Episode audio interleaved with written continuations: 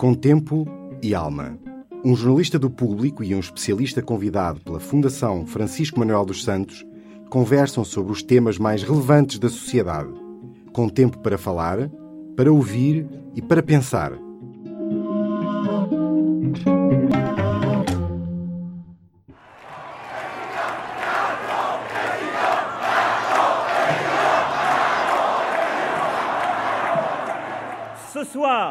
C'est l'Europe, c'est le monde qui nous regarde.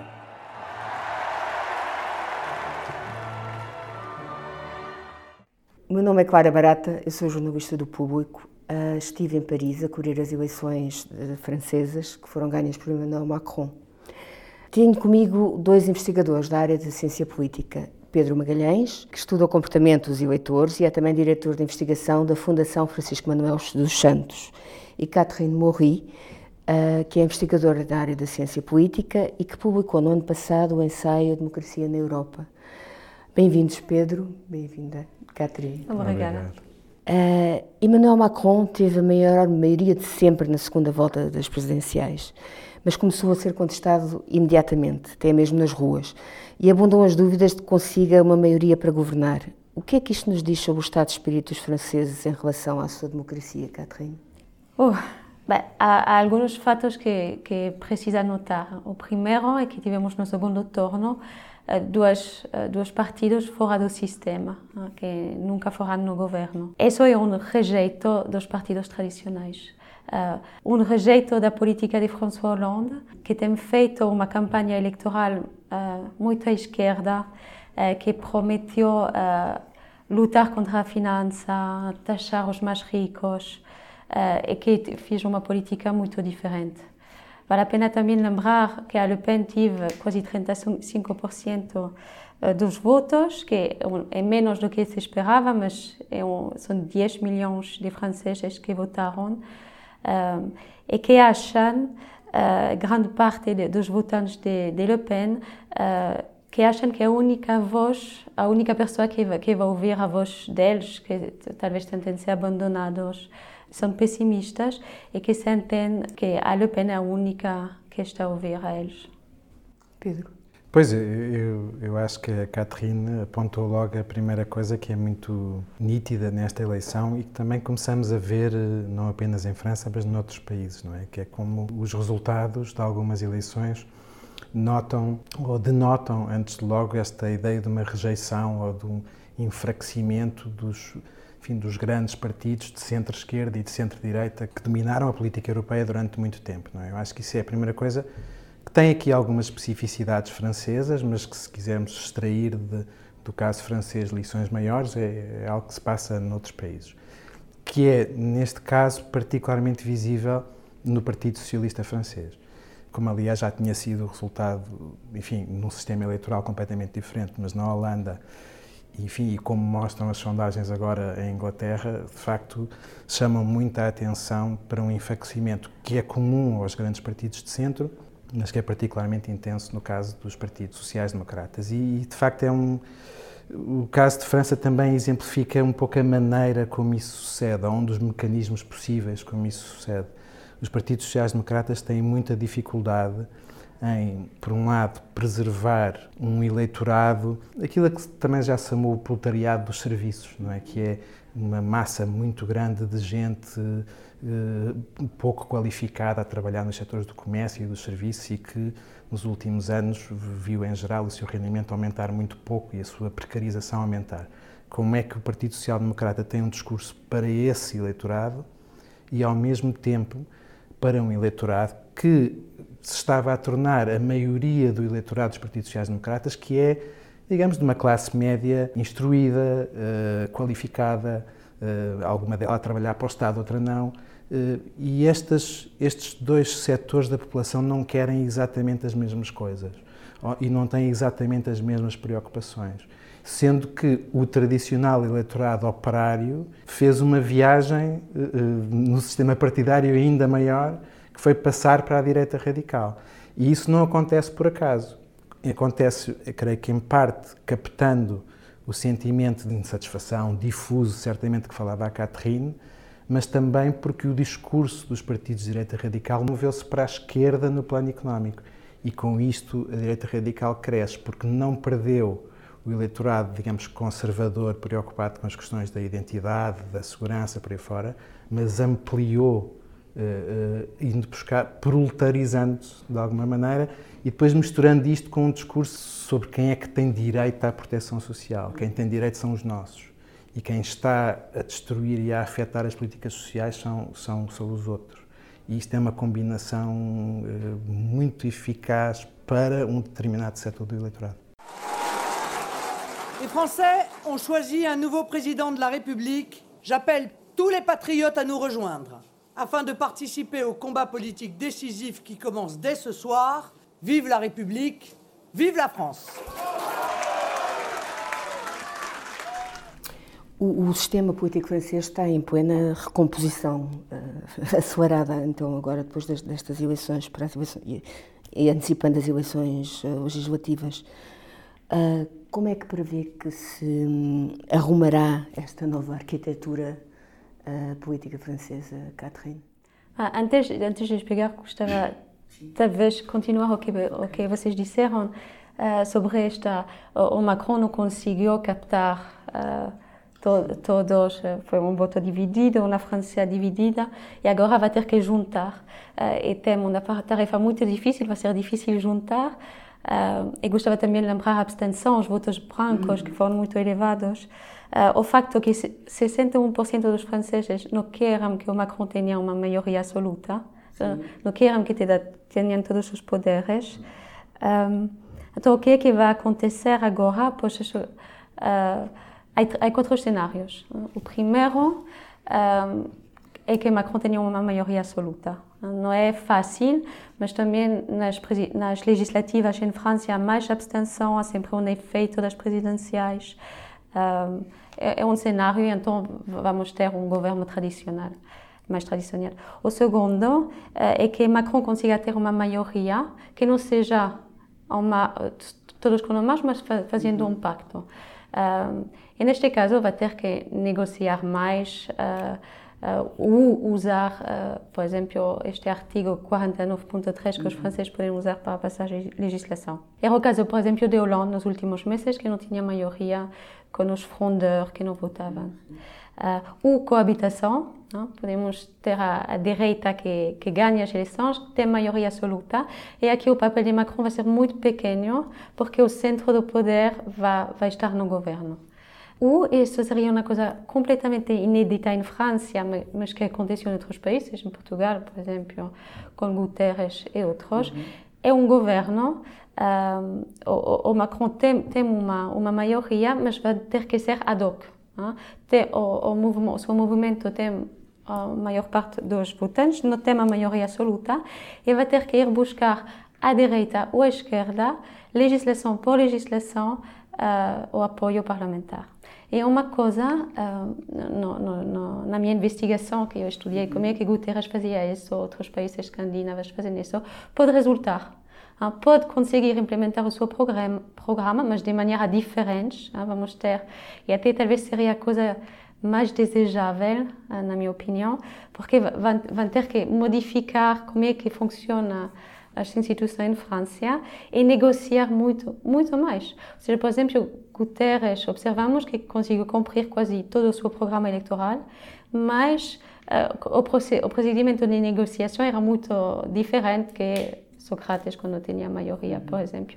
Então, consegue-se fazer as coisas, há mais instabilidade, é, é verdade, mas uh, não é impossível fazer só o procedimento é mais democrático e mais exclusivo talvez correspondia melhor à situação em França considerando um pouco o apoio a divisão. Pode criar um sistema mais saudável mais eh, é o que sim é o que eu penso. Talvez um pouquinho mais instável mas talvez mais mais inclusivo sobretudo considerando uhum. a situação. E o Pedro Não, eu acho que a Catherine desenhou muito bem aqui os possíveis cenários. É, enfim, nós olhando hoje para as sondagens que existem sobre legislativas, há uns mais prováveis do que outros neste momento. Se bem que, eh, ao contrário do que passou nas presidenciais, eu acho que eh, em relação às sondagens as pessoas têm assim uns ciclos de crença total e descrença. Agora estamos em grande entusiasmo, parece que as sondagens são mágicas, mas esta eleição, esta legislativa é um bocadinho diferente porque nós estamos a falar de um movimento, no caso do Marche, que é completamente novo, que não é um partido tradicional, que não tem o mesmo tipo de base, até do ponto de vista quase físico, institucional, uhum. onde é que eles estão.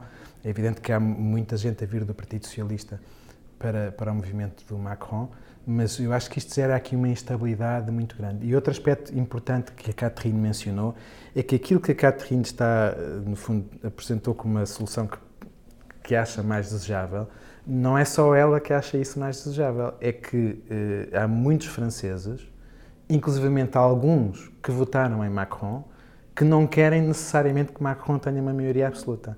Eu acho que vem um bocadinho no arrasto daquele sentimento geral que nós falávamos do início, de uma certa rejeição das, das, formas tradicionais de fazer as coisas, de que, bem, eu votei em Macron, mas se calhar era melhor que ele se encostasse, fosse obrigado a encostar-se, uns querem um bocadinho mais à esquerda, outros querem um bocadinho um mais à direita. Vejo, um dos passos do programa do Mélenchon uh, era acabar com a monarquia constitucional, como, como é designado, o, o, excesso de poder do Presidente da República. Sim, porque as pessoas esquecem. Fazer uma nova Constituição, uma sexta é, República. As pessoas esquecem-se disto muitas vezes em Portugal. Toda a gente pensa que, por exemplo, o Presidente americano é o, é o chefe de Estado mais poderoso do mundo. Não é, provavelmente é o Presidente francês, se tiver uma maioria parlamentar. Porque aí, de facto, controla o poder executivo e legislativo e há muita gente, como a, como a Catherine disse, que não quer isso. Agora, esse não querer, quer esse facto, um bocadinho mais difuso, quer eh, o facto do movimento do Macron ser algo novo, gera aqui uma certa instabilidade e incerteza sobre o que pode vir a acontecer, mesmo nas decisões das pessoas, até que ponto aquelas. É evidente que a eleição é uma eleição a duas voltas, dá tempo para que as pessoas eh, pensem e sejam estratégicas e votem uns na primeira volta e depois votem noutros na segunda volta, mas eu, eu acho que há aqui uma incerteza grande e estes cenários que, que a Catherine desenhou são todos uh, possíveis, uns mais prováveis, mas são todos possíveis. Mas vai depender, como depois diz, das escolhas das pessoas, mas também das escolhas dos, dos políticos, das alianças que vão fazer, ainda está tudo incerto, alguns falam Uh, Hamon, hoje no France Inter, dizia que queria ser, pensava talvez bom se aliar com Mélenchon. Uh, Valls se candidatou e não marche, não, não tive muito sucesso. Eles disseram que sim. Sim, vai haver uma grande renovação sim. nos deputados, pelo menos sim. muitos barões uh, socialistas e do, do centro-direita que, que, anunciaram que não se vão recandidatar a deputados sim. nestas eleições. Por isso é difícil prever o que vai acontecer. Que vai ter, vai, sim, o, o Mélenchon diz que não queria se aliar com o PCP, isso foi uhum. seguro, pelo resto é tudo, está tudo aberto. E a União Europeia uh, vai ajudar o, Macron, vai ser, vai desajudar, vai ser um, um obstáculo à governação? O que é que vocês prevêem? o Macron tinha um projeto muito ambicioso, não, era, era euro-entusiasta, Uh, era o candidato talvez mais entusiasta de todos, uh, mas tinha um programa ambicioso de reforma, uh, de criar um governo econômico, um orçamento europeu dentro da zona euro. e então acho que é a pessoa talvez melhor para reformar a, a Europa, porque é entusiasta, respeita um pouquinho as regras dos insiders, não é uma pessoa que vai querer mudar tudo, sabe como é que se faz, mas tem um programa ambicioso que não é impossível, é, é complicado, mas que não é possível de realizar. Um país como a França tem muito mais liberdade por ser um grande país, porque é a Europa que outros países, eh, e não precisa então tanto da ajuda da Europa, eh, se não é para reformar, isso sim vai precisar colaborar. Pois, eu, eu, acho, eu concordo e queria só acrescentar aqui uma coisa. Um, temos aqui um contexto que é um contexto muito mais amigável para que Macron possa, pelo menos, reclamar, do ponto de vista doméstico, algum progresso e alguma, algumas, algumas vitórias, vamos dizer, vamos dizer assim, no, no avanço de uma agenda de reforma europeia, do que era aquele contexto altamente crispado, dividido, que se viveu durante o mandato de François Hollande. Mas eu acho que o contexto não é o mesmo e, portanto, Macron, até por outras razões que vão para além disso, tem eh, maior probabilidade de não aparecer tão visivelmente como um fracasso como apareceu Hollande. Sim, sem dúvida o contexto é diferente. O que está diferente, uh, e isso é uma hipótese que fizeram alguns jornalistas que para mim faz sentido olhando o percurso de Hollande, que Macron fez uma campanha eleitoral com todas as medidas em qual acredita. Uh, Hollande fez uma campanha eleitoral com medidas em que não acredita. E, e, depois, o que, o que foi apresentada como um, um, uma, uma mudança radical uh, era as suas convicções. Há jornalistas que mostraram que nós, quando eu era mais jovem,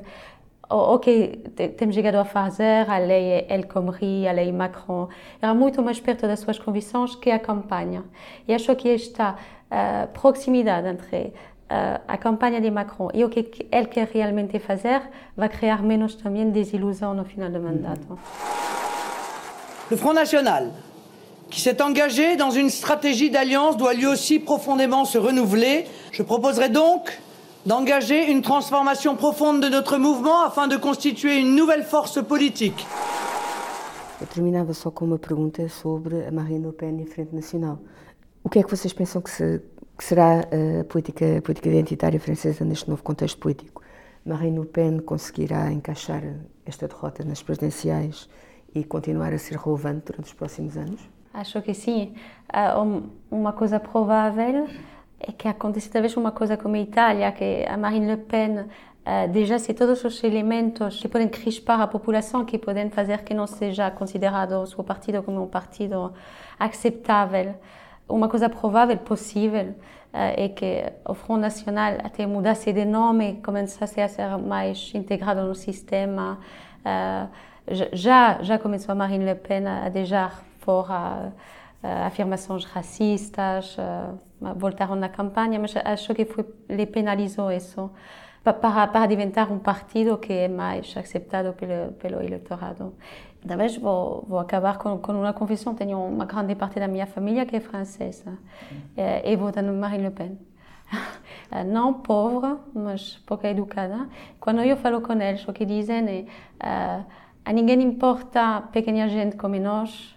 Uh, e acho que para um partido como Marine Le Pen não montar a, a que uh, lembrar-se que a França é muito é, tem um estado uh, de bem-estar muito muito generoso então pensamos que é igualitário mas não é uh, é muito elitista é um país onde que vai proteger o rendimento em vez de, de distribuir. É uma a parte da população assim ser bastante racista mas que, sente, que se sentiu abandonada e acho que uh, vale a pena lembrar, lembrar dele. Dois pontos só. Eh, eh, talvez quem veja de fora não tenha bem esta noção, mas a Marine Le Pen está longe de corresponder aos setores mais uh, extremistas e radicais da Frente Nacional. Enfim, nós, nós, nós vemos de fora e, e parece-nos muito radical, mas não é. E, portanto, a primeira coisa que vamos ter nos próximos tempos é que vai haver muita gente na Frente Nacional, por um lado, que se vai convencer com estes resultados da necessidade de uma certa normalização da Frente Nacional. Portanto, se a Frente e agora vamos ver os resultados das, das legislativas que não são, são sempre complicados para a Frente Nacional, que não consegue refletir o seu peso eleitoral.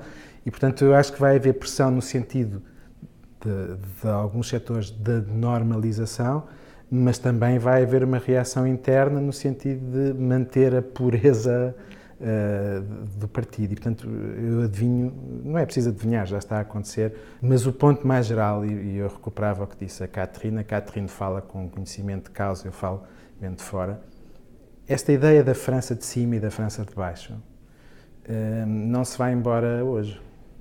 Uh, e é muito difícil que ela se vá embora nos próximos tempos, porque Hollande não conseguiu, eh, e no certo sentido nem tentou, eh, uma direção política que de alguma maneira desse o sinal de que se preocupava com a França de baixo. Eh, mas mesmo que alguém se queira preocupar com a França de baixo, a verdade é que a margem de manobra que os governos nacionais têm seja por fatores políticos que têm a ver com a sua inserção, enfim, no sistema, na, na zona euro e tudo o que isso implica, seja por, por, tendências eh, que já vêm de trás de integração económica, de competição nos mercados, de, de, de, de envelhecimento demográfico, tudo isto torna difícil eh, que se enviem os sinais que são necessários para que a França de baixo e que a Europa de baixo não se sinta tão de baixo.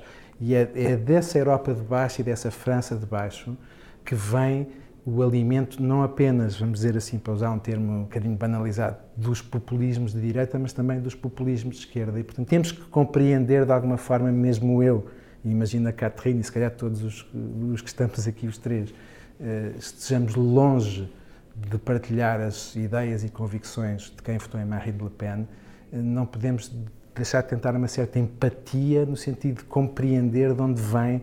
E o mesmo se aplica às pessoas que votaram Trump e o mesmo se aplica às pessoas que votaram Brexit. Isto não se resolve com uma eleição em que uns ganham e outros perdem. Este eleitorado continua lá e as suas frustrações acumulam-se e a sensação de que são ignorados acumulam-se e de que não interessa quem é eleito eh, é indiferente acumula-se e, portanto, isto coloca aqui um problema que, que não, se, não se vai resolver hoje. Catherine, Pedro, muito obrigada. Obrigado. Obrigado. Obrigado. Com tempo e alma.